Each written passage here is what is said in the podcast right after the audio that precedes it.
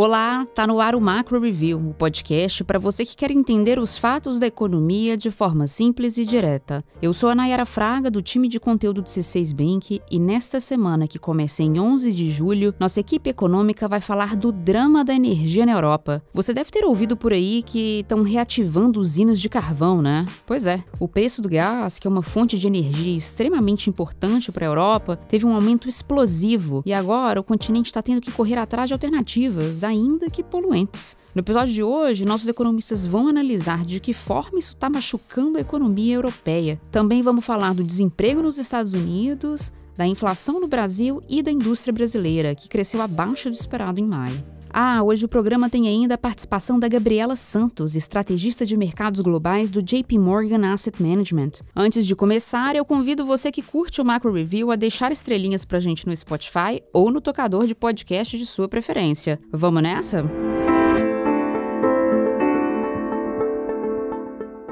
Não tá fácil. A alta nos preços de energia abateu o mundo no último ano e contribuiu para levar a inflação a níveis recordes, do Brasil à Austrália. Mas nenhum drama parece tão tenso quanto dos europeus. Lá na Europa, a inflação da energia, incluindo a eletricidade, combustíveis e gás, passou dos 40% entre maio de 2021 e maio de 2022. O gás, em especial, virou fonte de preocupação máxima. O preço da commodity subiu na Europa 700% desde desde o início do ano passado. Para entender o tamanho da ferida na economia, basta olhar para a matriz energética europeia. Quase um quarto da energia consumida na região vem do gás. Só o petróleo supera, com participação de 35%. Na raiz do problema está a relação da Europa com a Rússia, que é a principal fornecedora de gás dos europeus. A tensão diplomática surgida com o um conflito na Ucrânia esticou um cabo de guerra que já estava tensionado. Como assim? Eu explico. No ano passado, a Rússia já tinha reduzido o fornecimento de gás à Europa, alegando aí a necessidade de formação de um estoque próprio. O Ocidente não comprou a ideia, entendeu que a Rússia estava fazendo pressão para acelerar o início de operação do gasoduto Nord Stream 2, que foi construído para levar mais gás para a Alemanha. Acabou que a aprovação do canal emperrou por conta de questões regulatórias na Europa e ele nunca entrou em operação. Outro ponto é que, com a guerra na Ucrânia, as sanções contra a Rússia tornaram a situação ainda mais crítica crítica, os russos cortaram o fornecimento de gás em 60% para a Alemanha e em 50% para a Itália, justamente os países que mais dependem desse fornecimento na Europa. Agora, os europeus estão recorrendo ao gás de outros países, como Catar, Israel e Estados Unidos. Mas nesses casos, como o gás não é transportado via gasoduto, o transporte acaba saindo bem mais caro. A questão é que a inflação na Europa chegou a 8,6% no acumulado de 12 meses, a maior alta de preços da história da zona do euro, que foi criada há 20 anos. Para essa disparada, vários países anunciaram a reativação de usinas de carvão, como Alemanha, Áustria, Itália, França e Holanda. É um revés na transição energética para fontes mais limpas. Na nossa visão, a escassez do gás é um fator de risco para a zona do euro, principalmente para a Alemanha. O ministro da Economia alemão, aliás, está preocupado. Agora, quem explica isso melhor para a gente é a Cláudia Rodrigues, responsável pela cobertura internacional na equipe econômica do C6 Bank.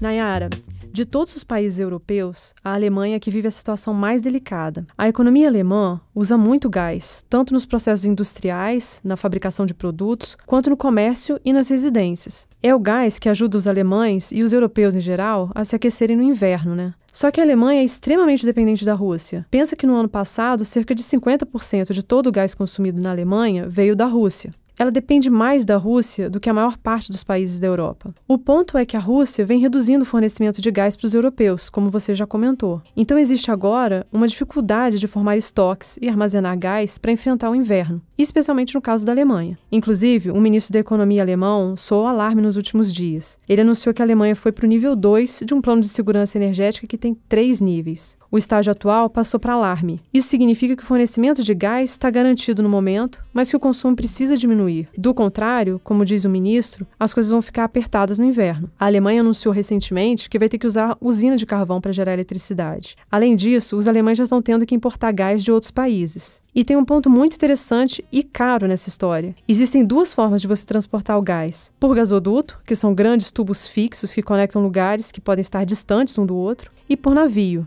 Aí que está a questão.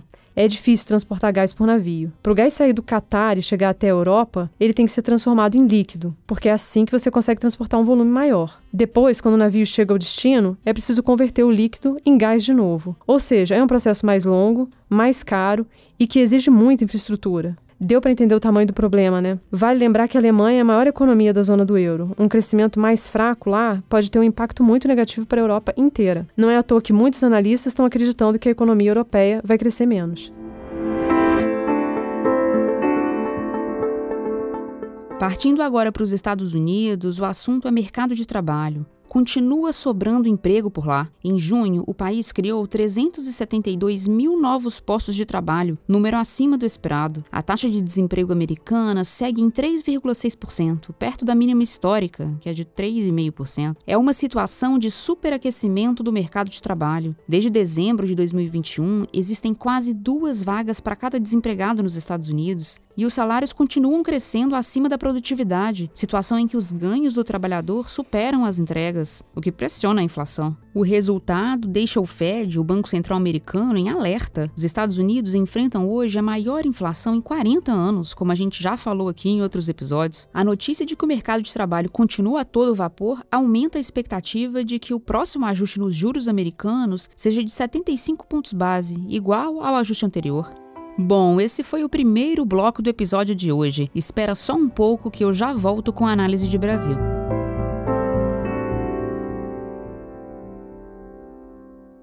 Agora, falando da economia brasileira, nosso primeiro tema é inflação. A variação de preços medida pelo IPCA registrou alta de 0,67%. O resultado veio abaixo do esperado pelo mercado e por nós. Nosso time de economia esperava uma alta de 0,79%. Olhando os dados no detalhe, a gente nota que a composição do índice continua ruim. A inflação de serviços acumula alta de quase 9% em 12 meses. A recuperação do setor, que inclui hotéis, restaurantes, salões de beleza e academias, contribui para a elevação dos preços. E assim como os serviços, os núcleos medidos pelo Banco Central, que limpam os preços, excluindo aí a volatilidade e outras discrepâncias nos dados, eles vieram acima do esperado. A média dos núcleos mostrou alta de 10,5% no acumulado de 12 meses. A tendência de inflação que a gente observa é de desaceleração dos preços de bens industriais. Já para os preços dos serviços, a gente espera uma continuidade do aumento em função da inércia inflacionária, que é quando os preços presentes são afetados pelos preços passados. Vale notar que esse resultado de junho mostra que a inflação já atingiu seu pico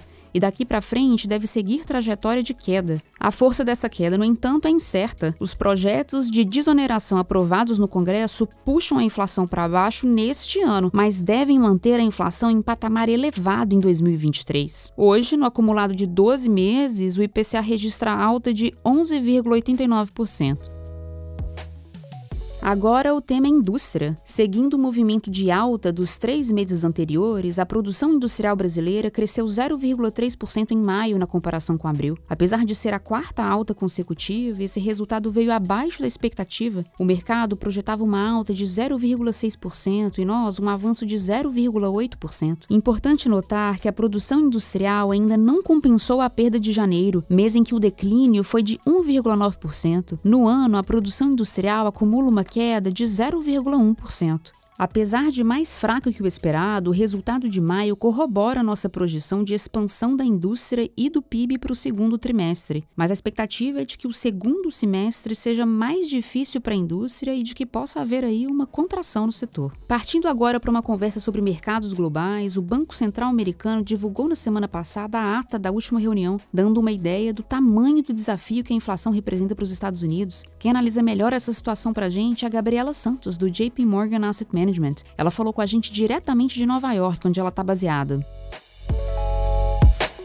Os últimos dias tiveram a publicação de alguns dados interessantes com movimentos nos mercados. Semana passada tivemos a publicação da ata do Banco Central Americano, o Federal Reserve, da sua reunião de junho, quando eles tinham subido juros por 75 pontos base, a primeira vez dessa magnitude desde 94.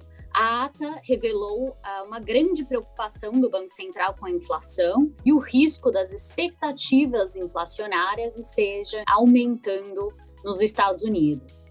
Uh, isso uh, realmente nos indica que o Banco Central vai continuar focado na sua briga com a inflação e pode até sacrificar o crescimento econômico para atingir esse objetivo. No dia, os juros na curva de da curva de juros aumentou entre 9 e 15 pontos base, uh, refletindo uma expectativa de um aperto monetário uh, ao longo dos próximos 12 meses. Os investidores vão continuar focando muito nos dados tanto de inflação quanto economia, com essa semana trazendo os dados de inflação de junho nos Estados Unidos.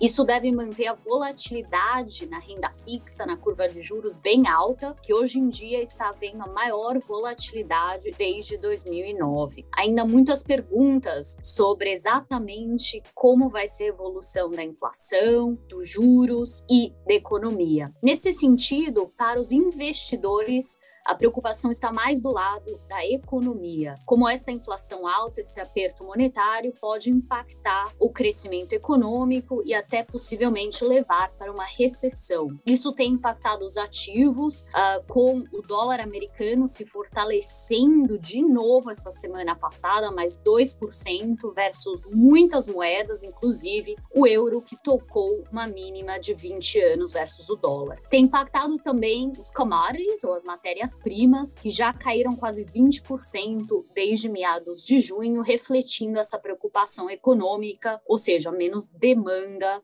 no futuro. Em termos de onde estamos, se já temos recessão, os dados econômicos apontam que não. Tivemos a semana passada a pesquisa PMI, um ótimo indicador pontual sobre a em junho ela aumentou uh, no mês de junho versus ma maio, especialmente por um bom aumento, reaceleração na China com a reabertura da sua economia. Em outros países, a pesquisa diminuiu, mas ainda mostra crescimento econômico. O problema é a direção, está claramente apontando para uma des desaceleração no ritmo econômico, tanto no setor manufatureiro quanto de serviços, em quase todos os países fora da China. Vamos ver se leva recessão recessão ou somente uma desaceleração econômica.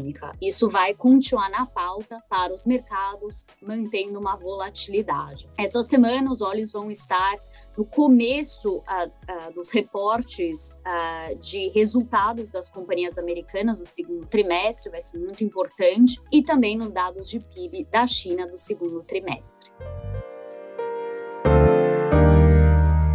Hora da nossa agenda. Vou compartilhar com você agora os dados que nossa equipe vai acompanhar nesta semana. Na terça-feira, 12 de julho, o IBGE divulga a pesquisa mensal de serviços de maio. O volume de serviços deve apresentar expansão de 0,7% no mês, puxado principalmente pelo setor de transportes. Na quarta-feira, 13 de julho, é a vez da pesquisa mensal de comércio, que traz o resultado de maio. Depois da alta de 0,7% em abril, a gente espera alta de 1,7% para o varejo ampliado. Também na quarta, mas lá nos Estados Unidos, o Departamento do Trabalho americano divulga a inflação ao consumidor, o CPI, de junho. Nosso time espera que a inflação dos Estados Unidos siga elevada. A expectativa do mercado é de que o índice avance 0,6% na comparação mensal, com uma alta acumulada de 8,8% na comparação anual.